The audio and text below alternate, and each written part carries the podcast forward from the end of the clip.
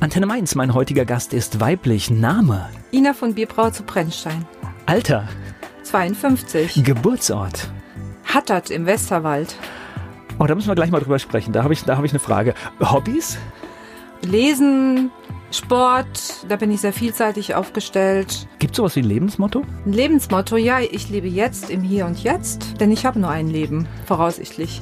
Besondere Merkmale. Was meinen Sie, was erzählt Ihr Umfeld über Sie? Was macht Sie aus? Was mich ausmacht, also ausmachen, das können ja immer sehr gut oder am besten eigentlich Außenstehende. Ich denke aber, dass ich so ein gewisses Maß an Offenheit habe dass ich einen wachen Geist habe und dass ich auch ja, ein großes Herz habe für Menschen, denen es vielleicht nicht so gut geht. Ina von Bierbrauer zu Brennstein heute hier zu Gast bei Antenne Mainz. Ina von Bierbrauer zu Brennstein ist heute hier zu Gast bei Antenne Mainz. Jetzt habe ich gerade den Geburtsort gehört und ich höre Westerwald. Ja. Ich, ich, vermute mal, sind Sie dort auch aufgewachsen? Ich bin dort aufgewachsen, ja. Was haben Sie denn gemacht, damit Sie nicht diesen Dialekt bekommen haben? Ja. Also Außenstehende sagen mir immer wieder oder fragen mich auch immer wieder, wo ich herkomme, weil man doch wohl den Dialekt durchhört. Von daher, und wenn ich wieder zu Hause bin, spreche ich auch Dialekt. Das heißt, können Sie richtig, weil den richtigen Westerwälder Dialekt, den würden wir jetzt hier gar nicht verstehen, oder?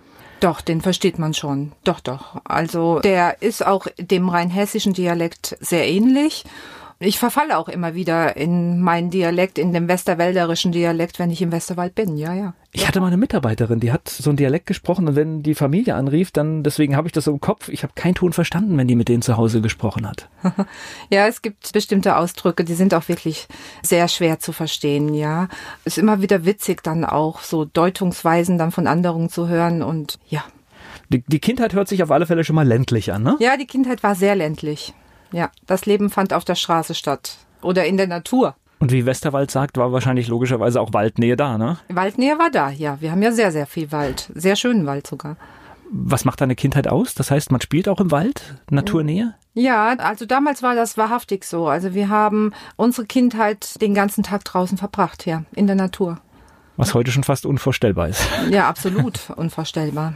Und das heißt auch da im Ort zur Schule gegangen, all das ging da los. Genau, dort im Ort zur Schule gegangen und alles hat dort seinen Anfang gehabt.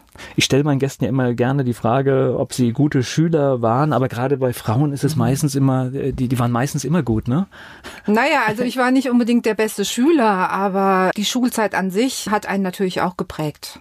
Ja, aber gerade so, so Mädels, also das erlebe ich immer, die rutschen doch relativ leicht durch, durch das Schulleben und die Jungs tun sich insbesondere heute immer, immer schwieriger. Ja, ich würde da jetzt keinen Vergleich unbedingt machen wollen. Die damaligen Zeiten waren auch eine andere Zeit als die heutige Zeit. Da gebe ich Ihnen durchaus recht dass Jungs heute eher benachteiligt sind in der Schule. Also das ist für mich auch erkennbar. Ich spreche gleich weiter mit Ina von Bierbrauer zu Brennstein, hier bei Antenne Mainz. Über ihre Schulzeit habe ich schon gesprochen mit Ina von Bierbrauer zu Brennstein hier bei Antenne Mainz. Das heißt erst Grundschule, weiterführende Schule?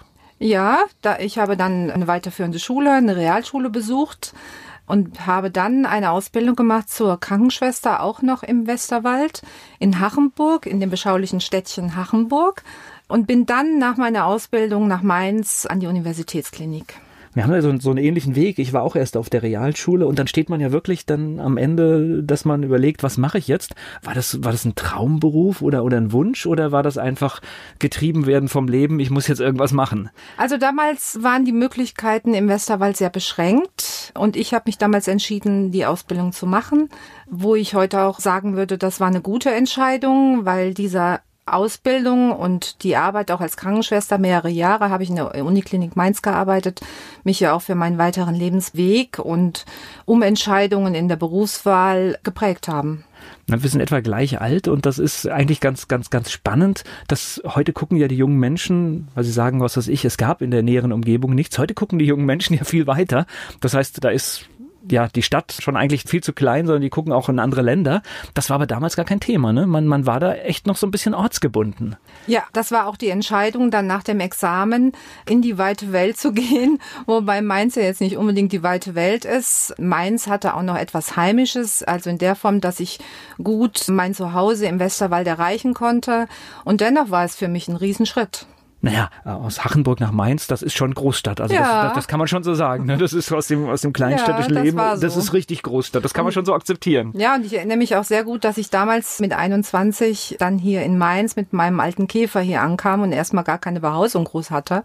Ja, und mich dann so lernen musste, hier zurechtzufinden. Das heißt, wie waren die Anfänge in Mainz? Dann erstmal Zimmer suchen oder, oder wie ging das? Ja, die Zimmersuche gestaltete sich damals relativ einfach noch, weil ich dann in diesem Wohnheim wohnen konnte hier in Mainz und dort habe ich auch ein Jahr gewohnt. Und so konnte ich dann erstmal starten, ja. Aber das war wahrscheinlich auch so ein bisschen so, ja, das erste Mal Freiheit, ne? wenn man dann aus dem, aus dem kleinen städtischen oder rauskommt. War das Gefühl da oder war? Absolute Freiheit. Also es begann schon damals, ich erinnere mich sehr gut daran, schon damit, als ich auf der Fahrt nach Mainz war, dass ich dieses Gefühl hatte von Freiheit und jetzt kommt irgendetwas Neues. So wie ein Roadmovie, ne? Dieses Ja. Bild, man, man ist auf dem, auf dem, auf Ja. dem Weg. Und es kam auch was Neues, ja? Das Und heißt, es kam auch was Neues, ja. okay. Das heißt, beruflich in Mainz ging es dann erstmal so, so weiter. Mainz habe ich dann erstmal einige Jahre gearbeitet in der Neurochirurgie und bin dann mit 24 gewechselt in die freie Wirtschaft und habe dann im Vertrieb gearbeitet, im medizinischen. Was war der Auslöser? Der Auslöser war der, dass ich ja so ein Mensch bin, der immer nach neuen Möglichkeiten sucht oder etwas Neues in sich entdeckt, was er verwirklichen möchte. Das war damals so mit 24, ja, dass ich das Gefühl hatte, das kann doch nicht alles gewesen sein und habe die Chance gewagt und war dann auch sehr erfolgreich im Vertrieb.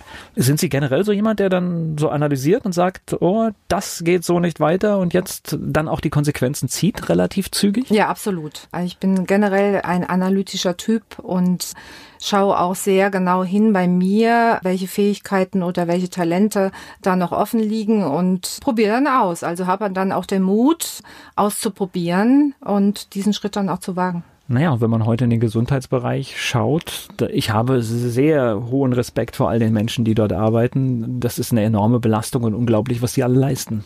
Gleich geht's weiter im Gespräch mit Ina von Bierbrauer zu Brennstein. Aus dem Krankenhaus ging es in die freie Wirtschaft. Das haben wir von Ina von Bierbrauer zu Brennstein heute hier schon erfahren. Was haben Sie gemacht in der freien Wirtschaft? Dort habe ich im Vertrieb gearbeitet, im medizinischen Vertrieb und war dann für Bayern damals zuständig. Ja, das war eine Reisetätigkeit und ich war ja auch dort irgendwo wieder zu Hause im pflegerischen Bereich oder im Kontakt mit Ärzten.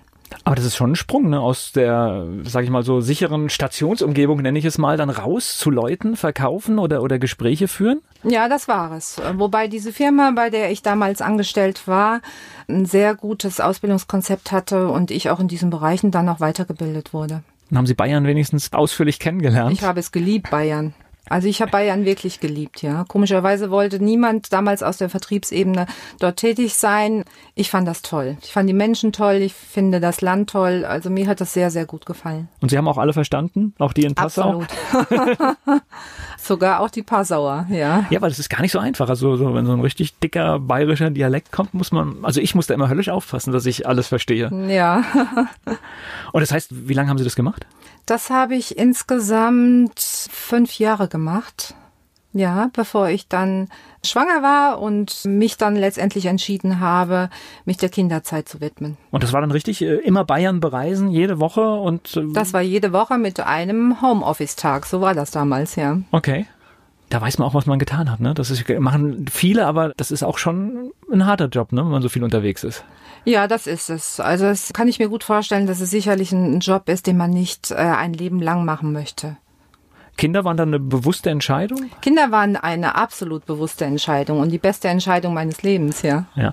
ja, da muss man auch aufpassen, dass man alles mitkriegt, weil die Zeit ist immer so schnell, bis die dann aus dem Haus sind. Und das heißt, dann haben sie wirklich auch da eine berufliche Zäsur gemacht, um, um diese Zeit halt auch für sich genießen zu können. Ja, ganz bewusst. Also ich habe mich ganz bewusst für die Elternzeit entschieden.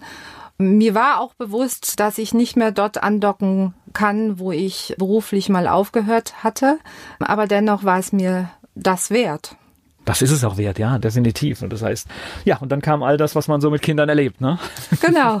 Von, was weiß ich, dann, wie alt sind heute Ihre Kinder? Äh, meine Tochter ist 23 und mein Sohn ist 20. Also alles aus dem, aus dem ja, gröbsten Alter aha. raus, alles durchgemacht, Kindergarten, Absolut. Schule und, ja. äh, und da kriegt man alles nochmal gespiegelt, was man selbst mal so gemacht hat, ne? Ja, das ist das Schöne daran, ja. Also Kinder sind was ganz, ganz Wunderbares, ja. Und sie aufwachsen zu sehen und wie sie sich entwickeln und welche Talente sich dort dann entwickeln, ist schon was Schönes. Naja, und der Blick ändert sich nochmal so, weil man so viele Dinge anders anschaut auf einmal. Und ich bin nur dankbar, dass meine Kinder ja so halbwegs nicht nach meiner schulischen Laufbahn kommen. Da bin ich, mhm. äh, aber gut, da haben sie ja wahrscheinlich auch keine Probleme. ich spreche gleich weiter mit Ina von Bierbrauer zu Brennstein. Bayern hat sie bereist, das hat sie uns schon verraten in ihrer letzten beruflichen Station, bevor die Kinder ins Leben gekommen sind.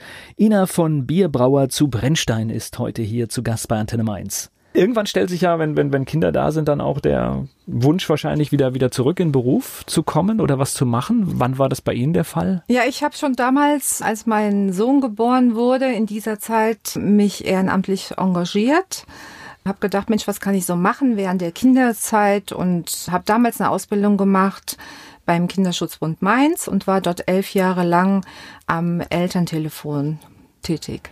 Okay, das stelle ich mir auch eine heftige Aufgabe vor, weil da wird man mit vielen Dingen konfrontiert, die man, glaube ich, in so einer heilen Welt vielleicht gar nicht hören möchte. Also seitdem weiß ich spätestens sehr genau, dass es Dinge gibt, die ich mir vorher nie vorstellen hätte können. Wie geht man da um? Das heißt, wenn man da irgendeine schlimme Geschichte hört, damit geht man ja nach Hause. Das heißt, lege ich ja nicht ab. Ich habe ein Schicksal gehört. Das heißt, erzählt man vielleicht in der Familie. Wie geht man damit um? Gibt es da Strategien? Ja, da gibt es Strategien. Also Voraussetzung ist immer für so eine Arbeit überhaupt machen zu können, dass man auch ein Stück weit psychisch stabil ist und dass man eine gute Psychohygiene betreibt. Ja, also in der Form, dass man auch einen Ausgleich schafft und vielleicht auch Techniken an der Hand hat.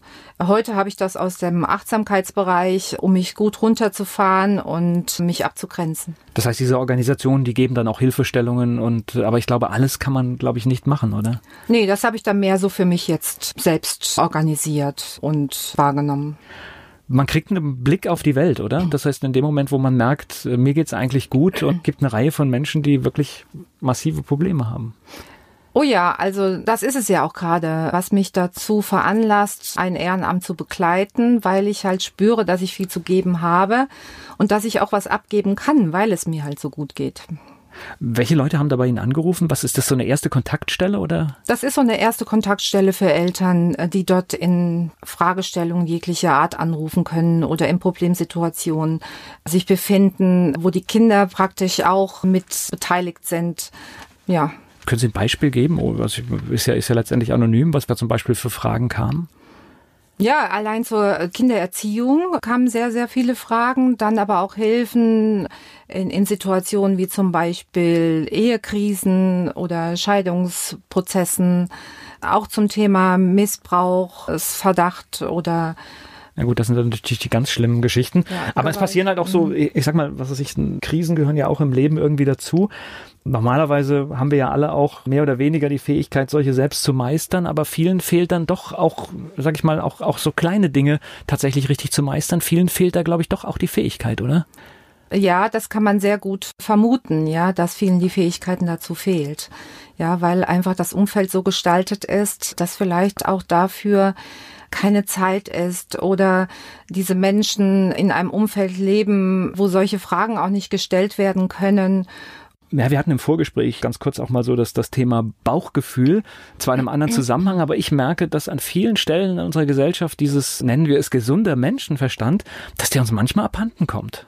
Ja, das stimmt. Wobei ich auch sagen muss, dass man, dass das auch so ein Erfahrungsprozess ist, beziehungsweise vielleicht auch ein Lernprozess, dass man erstmal sein Bauchgefühl auch mal spüren, lernen kann. Volker Pietsch im Gespräch mit Ina von Bierbrauer zu Brennstein. Ehrenamt gehört für Sie dazu. Mein Gast heute hier bei Antenne Mainz, Ina von Bierbrauer zu Brennstein. Viele Jahre hat sie für den Kinderschutzbund hier in Mainz gearbeitet und heute ist sie hier zu Gast bei Antenne Mainz. Wie lange waren Sie am Telefon beim Kinderschutzbund? Elf, elf Jahre waren es, glaube okay, ich. Okay, also ja? eine lange Zeit und glaube ich viele spannende und auch traurige Geschichten, die man da gehört hat. Und ich kann auch jedem empfehlen, weil das ist eine anonyme und auch eine kostenfreie Fläche, sich auch in Fragen weiterhin an den Kinderschutzbund Mainz zu wenden ja, das vielleicht auch nochmal ein, ein guter Hinweis, dass wirklich, guter wenn man, Hinweis, wenn man nicht ja. weiter weiß, dass es einfach eine Stelle ist, wo man wirklich mit jemandem, ohne dass er weiß, wer da dran ist, auch sprechen kann Absolut. und letztendlich wahrscheinlich auch letztendlich eine Schweigepflicht besteht und, und diese Dinge halt genau. nicht öffentlich gemacht werden. Ja, das ist schon, schon wichtig. Elf Jahre, die Kinder wurden größer und dann wahrscheinlich gab es bei Ihnen auch noch andere Wünsche oder Vorstellungen, was Sie noch machen können. Ja, ich habe mir dann einen ganz großen Wunsch erfüllt und habe vor sieben Jahren dann die Weiterbildung gemacht zur oder Ausbildung gemacht zur Heilpraktikerin für Psychotherapie und vor sieben Jahren dann auch eine Praxis eröffnet. Das heißt, das ist ein Wunsch, der war, war immer in Ihnen oder, oder ist es gewachsen?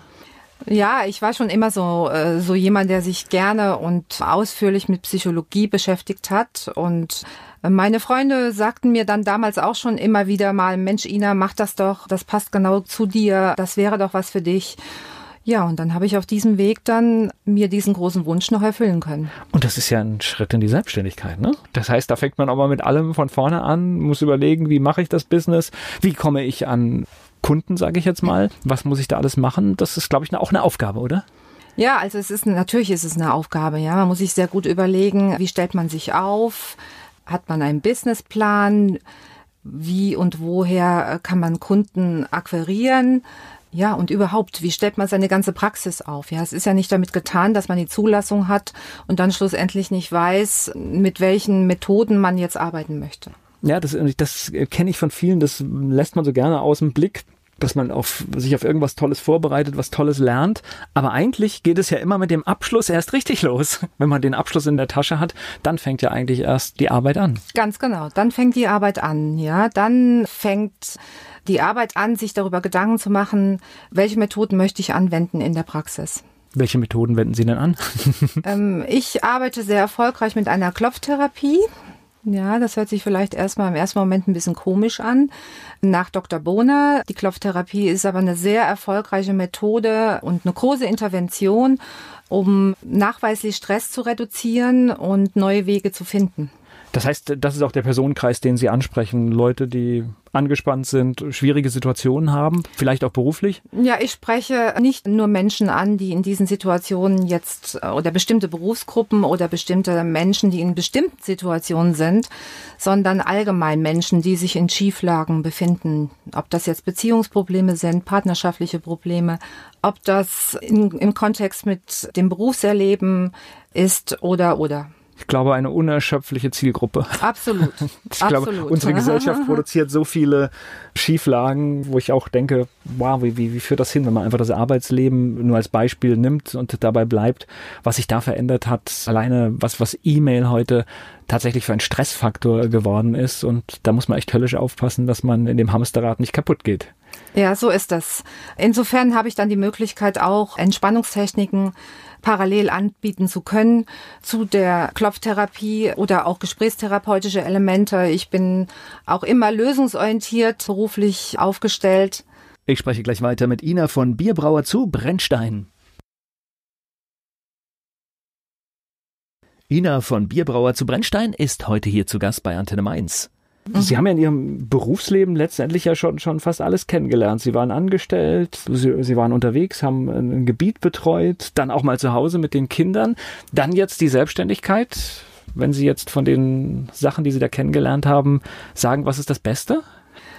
Ich denke, jeder Bereich hatte etwas Schönes und etwas Lehrreiches auch für mich oder für mein Leben oder war bezeichnend auch für mein Leben oder für meinen Lebensweg und auch meinen beruflichen Weg.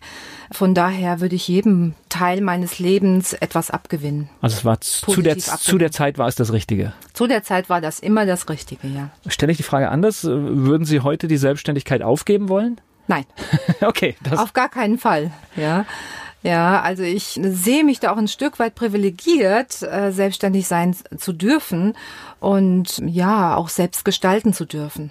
Ja, ich glaube, das ist immer das, was man bei allem, was in unserem Land vielleicht auch schief läuft, muss man auch immer anerkennen, dass es tolle Möglichkeiten gibt und vielleicht den Blick auch schärfen auf die Möglichkeiten und nicht auf die Hindernisse und Risiken. Meine Erfahrung auch in der Praxis oder in der Zusammenarbeit mit Menschen ist generell auch häufig der Fall, dass Talente da sind, die für mich auf meiner Seite spürbar sind, aber für den Klienten nicht spürbar sind. Ja, und dann ist es das Schöne, wenn dann am Ende äh, einer therapeutischen Sitzung oder Sitzungen dann sich Talente bemerkbar machen und auch gelebt werden können. Das hört sich nach einer, ja, nach einem guten Ende einer Zusammenarbeit dann auch an, wenn jemand ja, dann. Ja, das tut es, ja. Jetzt schaue ich auch immer gerne, heute ist ja jeder in sozialen Medien unterwegs, Sie auch. Und jetzt ist mir aber aufgefallen, ich sehe eine Menge von Bildern auch bei Ihnen, gemalte Bilder. Ja, ich bin auch Künstlerin. Das hat sich für mich, also dieses Talent hat sich für mich offenbart Ende 2016. Eine Freundin motivierte mich, die meine Bilder gesehen hatte, die ich so mehr oder weniger in meinem Haus versteckt hatte, die Bilder auch mal zu zeigen.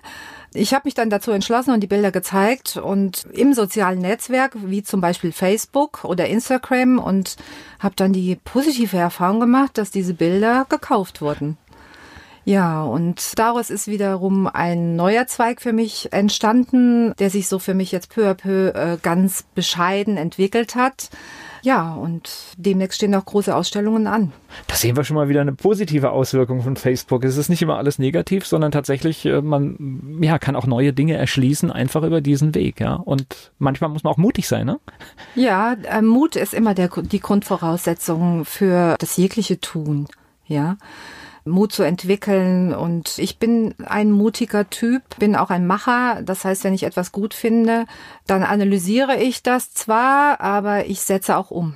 Das heißt, ich habe jetzt richtig herausgehört, irgendwann hören wir dann in nächster Zeit, wo es irgendwo eine Ausstellung mit den Bildern gibt. Genau, es wird auch in Mainz, da habe ich gerade heute just die Zusage bekommen, im Rahmen einer Ausstellung im Schifffahrtsmuseum im April eine Ausstellung geben und dort sind andere Künstler und ich auch vertreten mit meinen Bildern dann hier. Also noch ein Grund mehr, das Museum zu besuchen. Ich spreche gleich weiter mit Ina von Bierbrauer zu Brennstein.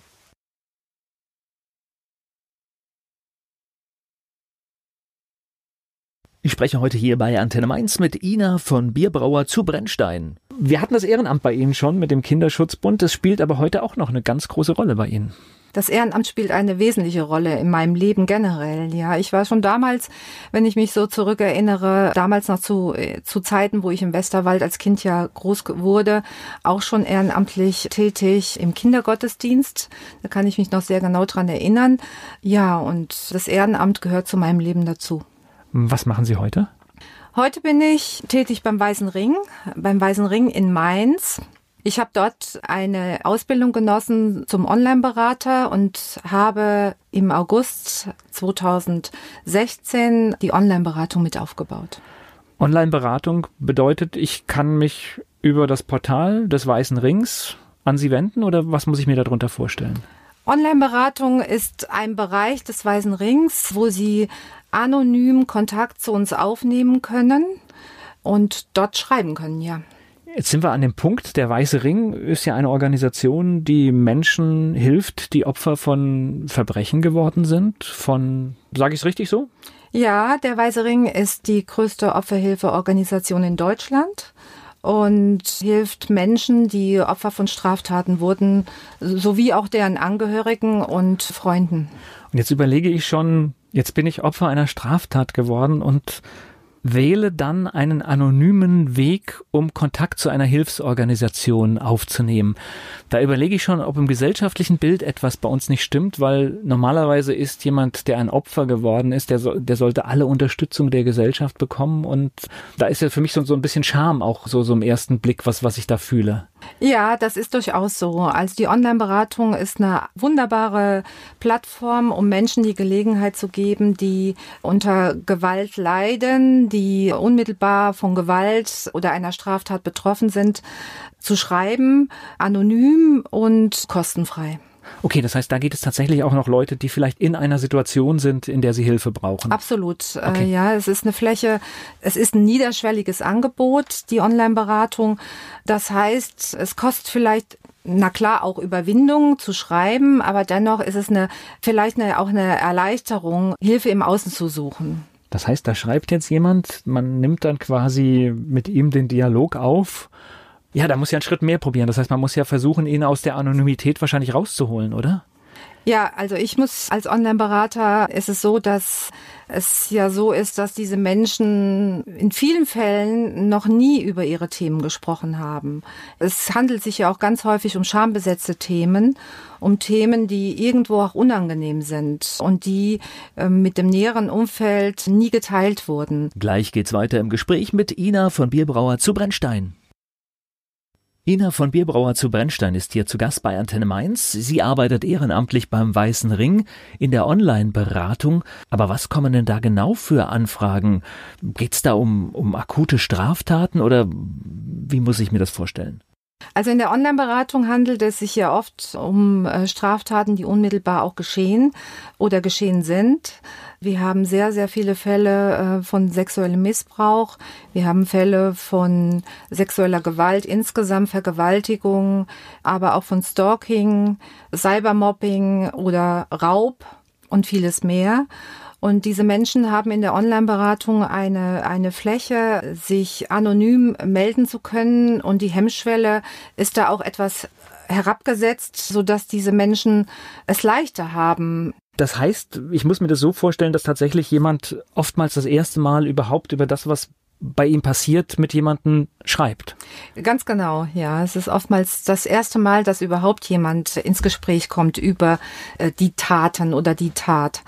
Jetzt äh, überlege ich, also wir hatten ja vorhin das mit dem Kinderschutzbund telefonieren, da habe ich ja einen Menschen auf, auf, auf der anderen Seite und dann merke ich, ah, der ist vielleicht äh, gefestigt, oh, der, äh, was weiß ich, da vibriert vielleicht die Stimme, ich merke Panik und das macht ja was mit uns und da können wir drauf eingehen. Beim Schreiben schwingt da auch sowas mit oder, oder muss man da viel sensibler sein bei dem, was man antwortet? Ja, also die Online-Beratung ist ja eine gänzlich andere Beratung als Face-to-Face -face oder den Ratsuchenden im Ohr zu haben. Ja, von daher braucht man schon eine fundierte Ausbildung, die ich auch von Seiten des Weißen Rings erhalten habe. Hm? Das heißt also, man muss da wirklich schon sehr, sehr genau schauen, was passiert. Absolut, da geht es ja um Menschen, auch zu schauen, wie, wie, wie lese ich so einen Text, ja, wie bewerte ich so einen Text oder bewerte ich ihn überhaupt? Was habe ich für ein Gefühl, wie der Mensch ausschauen könnte oder wie es der Mensch gehen könnte, der da jetzt gerade vor seinem PC sitzt? Ja, und so schaffe ich mir ein Bild, um dann auch angemessen reagieren zu können. Ja, also ich stelle eine Beziehung her, und versuche mich gut einzufühlen. Was ist denn, wenn jemand sagt, was weiß ich, du hast mir jetzt geholfen und wie kann ich dich wieder erreichen? Gibt es da eine Option? Ja, also wir haben ja in der Online-Beratung, äh, die Online-Beratung hat ja eine Plattform, die eigens eingerichtet wurde für uns, über die die Menschen, die Opfer einer Straftat wurden, sich bei uns melden können. Die locken sich praktisch über die Seite des Weißen Rings, www.weisering.de ein und können dort dann direkt Kontakt zur Online-Beratung aufnehmen nochmal die Frage, das heißt, wenn ich jetzt einen Dialog habe und mhm. man wird nicht fertig, das heißt, was weiß ich, Sie sitzen vielleicht abends, mhm. schreiben mit jemandem, man wird nicht fertig und man muss es vertagen oder muss es verschieben oder versucht man ihn dann in die Realität zu holen. Wie kann man dann weiterhelfen? Wie kann man das fortsetzen? Zum einen haben wir Dienstzeiten als Ehrenamtliche in der Online-Beratung. Das heißt, wir stellen uns vier Stunden in der Woche zur Verfügung. Und in diesen Dienstzeiten können wir dann schreiben. Das heißt, im besten Fall kann ich auch tatsächlich den Dialog mit der gleichen Person weiterführen, wenn ich das möchte? Absolut. Es ist ein, eine asynchrone Beratung. Das heißt, wir antworten nicht unmittelbar, sondern innerhalb von 72 Stunden. Okay. Ja, und dieser Kontakt bleibt so lange bestehen, wie der Hilfesuchende es möchte. Achso, ich war nämlich jetzt gerade, ich, ich war gerade gedanklich völlig anders. Also es ist tatsächlich, es ist ein E-Mail-Kontakt, der hin und her geht. So, so funktioniert das. Ja, das ist ein reiner E-Mail-Kontakt über diese für die Online-Beratung eigens eingerichtete Plattform. Ich spreche gleich weiter mit Ina von Bierbrauer zu Brennstein hier bei Antenne Mainz.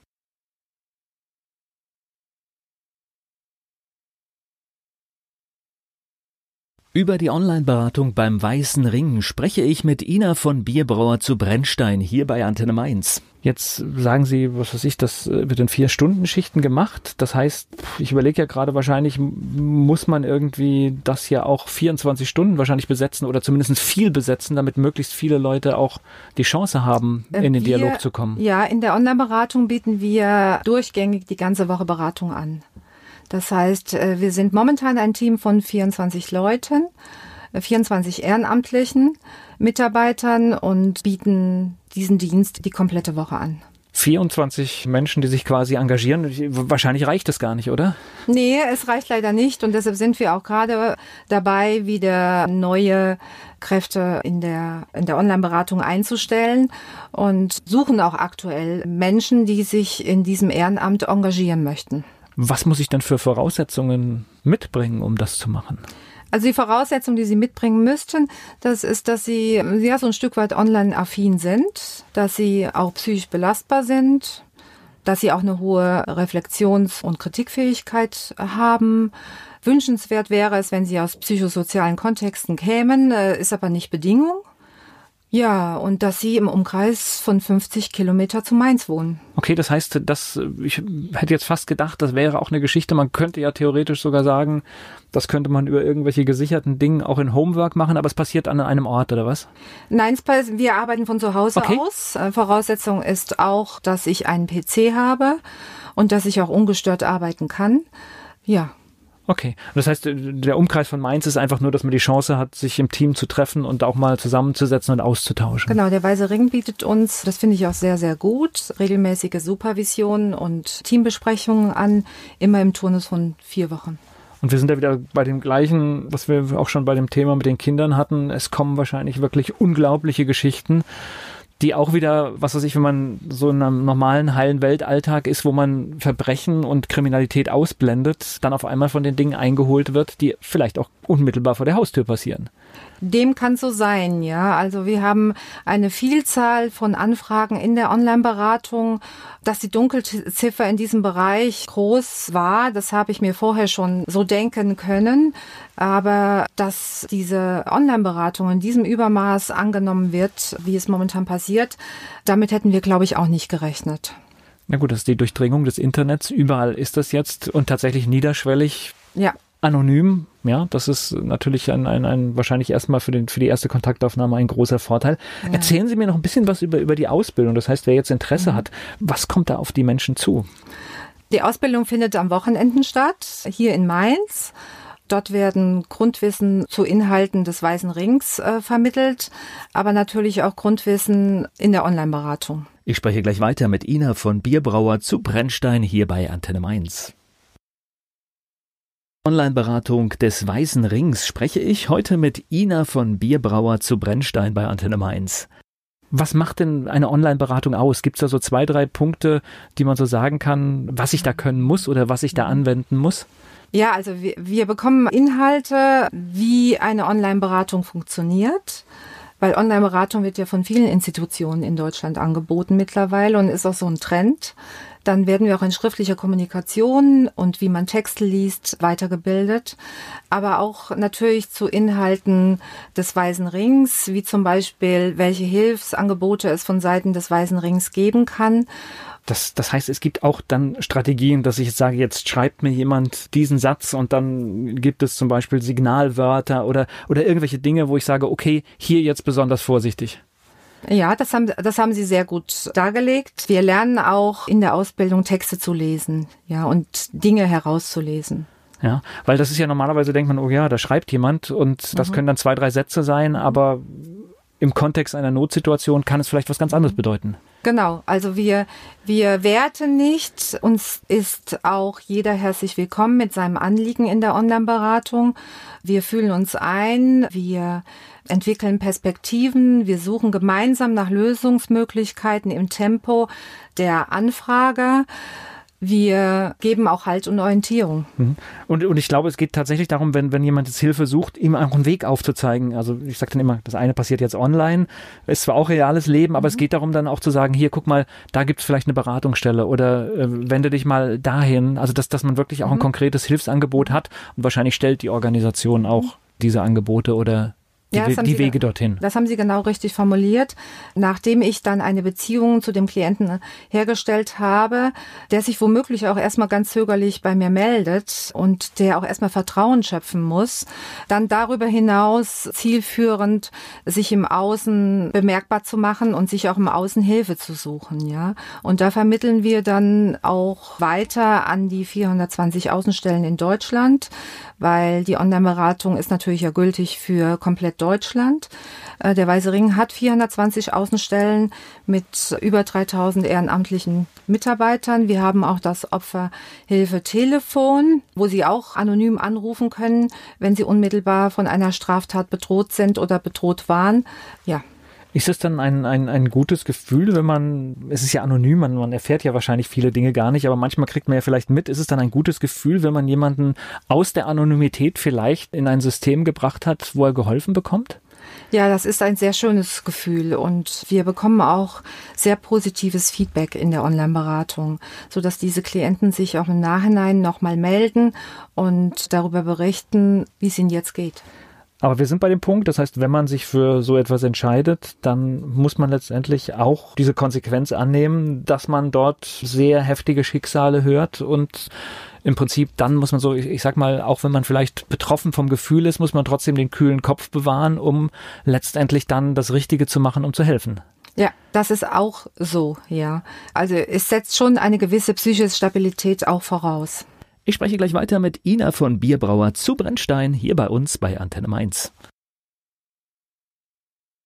Ina von Bierbrauer zu Brennstein ist hier zu Gast bei Antenne Mainz. Wir sprechen über die Online-Beratung beim Weißen Ring. So, so ein Angebot könnte auch wie andere Einrichtungen am Telefon stattfinden, weil man gleich viel besser einordnen kann. Aber jetzt wird geschrieben am Anfang. Warum, warum ist das vielleicht auch ein Vorteil?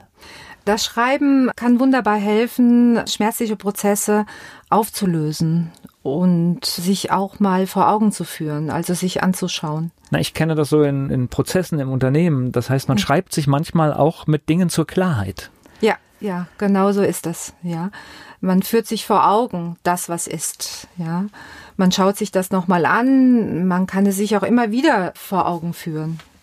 Sie hatten gerade gesagt, der Weiße Ring hat viele, viele Stellen, an die er selbst vermitteln kann. Aber ich glaube auch so eine Organisation der, wie der Weiße Ring braucht vielleicht auch hier und da dann noch Hilfe von anderen Organisationen, wenn sich jemand an sie gewandt hat, oder? Ja, also wir leiten von Seiten der Online-Beratung nicht nur an die 420 Außenstellen weiter im Bedarfsfalle, wenn wir dann so weit sind in der Kommunikation, sondern auch an andere helfende Institute in Deutschland. Das kann zum Beispiel sein? Haben Sie ein Beispiel? Das kann zum Beispiel Caritas sein. Das kann sein eine Drogenberatungsstelle. Das können, das ist so vielseitig. Ja. Und, und logischerweise hängt es natürlich an vielen Faktoren, manchmal regional bedingt, weil halt der Weiße Ring vielleicht gerade da in der Region gar nicht so stark ist oder, oder weil vielleicht jemand da vor Ort direkt eine Stelle hat. Da gibt es wahrscheinlich viele Gründe, warum man dann einen, einen Partner wählt. Ja, weil der Weiße Ring kann ja nicht alle Beratungsstellen abdecken. Ja. ja. Und manchmal ist auch eine Weiterleitung an die Außenstelle gar nicht nötig. Ja, weil eine andere helfende Organisation besser geeignet wäre. Man baut in dem Gespräch das Vertrauensverhältnis auf und dann ist man dann auch ein bisschen, ja, ich suche nach der richtigen Vokabel. Ich sage einfach mal froh, wenn man jemanden dann auch an der Stelle hat, wo er bereit ist, ein Hilfsangebot anzunehmen. Ja, das ist ein sehr schöner Moment, zu erkennen, dass ja, dass der Kontakt dazu geführt hat, ist, dass dieser Mensch diesen Mut entwickelt, sich Hilfe im Außen zu holen, einzuholen. Merkt man das im Dialog an irgendeiner Stelle, dass ich jetzt sage, oh, jetzt, äh, jetzt habe ich ihn, glaube ich, irgendwie zu mir gebracht. Ich habe ihn irgendwie gepackt, dass er jetzt bereit ist, weil das ist ja der nächste Schritt, den nächsten Schritt zu gehen. Dieser Mensch ist ja, wenn ich ihn weiterleite an die Außenstelle zum Beispiel, ist er ja dort in besten Händen. Das heißt, er wird ja dort begleitet. Ja, er hat auch einen direkten Ansprechpartner vor Ort, wird auch nicht alleine gelassen, ja. Und das oftmals auch über ganz, ganz lange Zeiträume nicht. Hm. Ja, obwohl ich gerade gedanklich sogar noch, noch, noch im Schreiben war. Das heißt, ich kann ja ewig mit jemandem hin und her schreiben und ich habe ihn aber noch gar nicht an der Stelle. Mhm. Und, und, und das war, ob es dann irgendwann den Punkt merkt, wo, wo sehe ich jetzt, oh, jetzt ist der soweit. Ja, also das gestaltet sich immer unterschiedlich. Wann ich das sehe, äh, ich sehe das dann, wenn Schritt für Schritt sich eine Lösung entwickelt. Ja, das kann man gar nicht jetzt so pauschal sagen, wo der genaue Punkt da ist. Ja, entweder es gestaltet sich eine gewisse Offenheit im schriftlichen Dialog oder es gelingt mir vielleicht auch nicht. Ja, entscheiden, ob es gelingt, das macht immer der Anfrager, also immer der Hilfesuchende entscheidet wie weit er gehen möchte, über was er sprechen möchte und wie weit er Schritt für Schritt sich öffnen möchte. Das heißt aber unabhängig davon, ob man jetzt, sage ich mal, diese Offenheit bekommt, so, so unterschwellige Hilfsangebote, Tipps und Hinweise sind logischerweise in den Antworten immer dabei. Das heißt, man, man weiß auf alle Fälle, man hat Handwerkzeug, was derjenige machen kann, auch weitergegeben. Ja, absolut. Also wir sind, äh, wie gesagt, gut aufgestellt und kennen viele, viele Hilfsmöglichkeiten, die passend sein können. Wobei aber, wie gesagt, das nicht die erste Priorität ist in, diesem schriftlichen Dialog mit einem Hilfesuchenden. Mhm. Und letztendlich muss der Mensch auch entscheiden, zu was er bereit ist und ja, der Mensch entscheidet generell. Ja, wie weit er gehen möchte, wie weit er sich öffnen möchte, inwieweit er Angebote annehmen möchte, das entscheidet immer der, der Anfrager, ja, der Hilfesuchende. Und da kann ich mir jetzt noch so ein bisschen in der Arbeit auch einen Frust vorstellen, wenn man merkt, da ist ein Mensch in Not und aber er nimmt jetzt da mein Angebot nicht an. Auch damit muss man fertig werden. Ja, auch damit muss man fertig werden, ja. Auch da gilt es wieder, eine gute Psychohygiene zu betreiben. Belastende Momente können ja, wie ich eben schon erwähnte, wir haben ja im Tonus von vier Wochen Supervision, Teambesprechung und auch dort. Ich spreche gleich weiter mit Ina von Bierbrauer zu Brennstein. Ina von Bierbrauer zu Brennstein ist heute mein Gast bei Antenne Mainz und hier kommen unsere bekannten elf Fragen. Ihr Lieblingsplatz in Mainz? Oh, da gibt es ganz viele. Ich würde mal sagen, die Altstadt. Fleischwurst mit Senf oder Handkiss mit Musik? Nee, Fleischwurst mit Senf. Ihr Ausgehtipp in Mainz? Ich kann gar keinen speziellen Tipps geben? Äh, gar keine speziellen Tipps geben. Ja, es gibt, es gibt in Mainz wundervolle Plätze, wo man hingehen kann und wo ich auch hingehe. Sie sind dann jemand, der gerne testet und dann Neues ausprobiert? Absolut, ja. Mainz ist für Sie? Mainz ist für mich Provinz. Und Wiesbaden? Wiesbaden, ja, die Anna Seid, ne? Was meinen Sie, muss eine echte Mainzerin mal gemacht haben? Ja, die muss zumindest einmal den Mainz umrundet haben, in einem Spaziergang. Der peinlichste Song in Ihrer Musiksammlung? Smokey. Oh, das hatte ich ja noch nie, das ist gut. Haben Sie sowas wie einen Spitznamen? Nein. Fastnachtsfan oder Fastnachtsmuffel? Hm, eher Fastnachtsmuffel. Mainz 05 ist für Sie? Ein toller Verein. Welche berühmte Persönlichkeit möchten Sie mal treffen? Das verrate ich nicht. Ich spreche gleich weiter mit Ina von Bierbrauer zu Brennstein hier bei Antenne Mainz. Sie macht Online-Beratung für den Weißen Ring. Ina von Bierbrauer zu Brennstein ist heute hier zu Gast bei Antenne Mainz. Als Sie das erste Mal so richtig live gegangen sind und die ersten Anfragen gesehen haben, ist man da aufgeregt? Ja klar, da ist man aufgeregt, natürlich. Ich war, ähm, meine erste Anfrage, natürlich war das sehr aufregend auch für mich, ja. Die Schicksale, von denen man dann dort erzählt bekommt, gehen ja auch nicht so spurlos an einem vorüber, ja. Ich denke aber auch, wenn sie das täten, dann wäre ich auch keine gute Beraterin. Ich glaube, das ist wieder bei dem Punkt, es gibt Dinge im Leben, das ist wie, wie, ein, wie ein Feuerwehrmann oder sowas, der, was weiß ich, an einem schlimmen Unfall Dinge sieht. Das steckt man nicht weg, da muss man drüber reden und muss schauen, dass man einen Lösungsansatz findet, um damit klarzukommen. Ja, wobei wir in der Online-Beratung keinen psychotherapeutischen Auftrag haben und auch keine Rechtsberatung machen. Okay. Aber nichtsdestotrotz, die Probleme, mit denen muss man trotzdem klar werden, die man da sieht. Das heißt, mit sich muss man das ausmachen können. Ne? Ja, ne? ja. Und das Schöne ist halt auch, dass wir in der Online-Beratung auch Koordinatoren haben, mit denen wir dann Rücksprache halten können. Das heißt, wir sind nicht alleingelassen, sondern der Weise Ring unterstützt uns da sehr, sehr, sehr gut. Wer jetzt Interesse hat, wie, wie macht man das? Man bewirbt sich auf der Homepage oder? Ja, es gibt ein Formular auf der Homepage www.weiser-ring.de. Dort kann man sich bewerben, ja gibt also Sie, Sie haben es ja schon angedeutet, so, so, eine grobe Qualifikation gibt es schon. Man sollte ein paar Dinge vielleicht mitbringen, aber letztendlich, wenn auch jemand sagt, oh, ich traue mir das zu durch meine Erfahrung, der Versuch einfach mal zu sagen, ich würde mich gerne vorstellen, ist in Ordnung. Mhm. Ja, das geht auch so, wobei es ein professionelles Auswahlverfahren gibt und der Weiße Ring sehr sorgfältig seine Mitarbeiter aussucht was ich auch gut finde. Obwohl es ein Ehrenamt ist und man sich eigentlich über jeden freuen sollte, muss man gerade bei so einer Geschichte ganz genau hingucken. Ja, es geht ja um Menschen und auch um Inhalte. Es geht ja um, ja. Genau. Und das heißt, die, wir haben so eine Frist, das heißt, äh, bewerben kann man sich, glaube ich, irgendwie bis, bis Februar, ne? Ja, bis 7. Februar kann man sich noch bewerben, ja. Und das passiert einmal im Jahr oder, oder wird er regelmäßig gesucht? Wenn jetzt jemand sagt, oh, jetzt passt es noch nicht, vielleicht in einem Jahr? Ja, ich denke, übers Jahr natürlich kann sich jeder, der Interesse hat, in der Online-Beratung mitzuwirken, über das Jahr bewerben.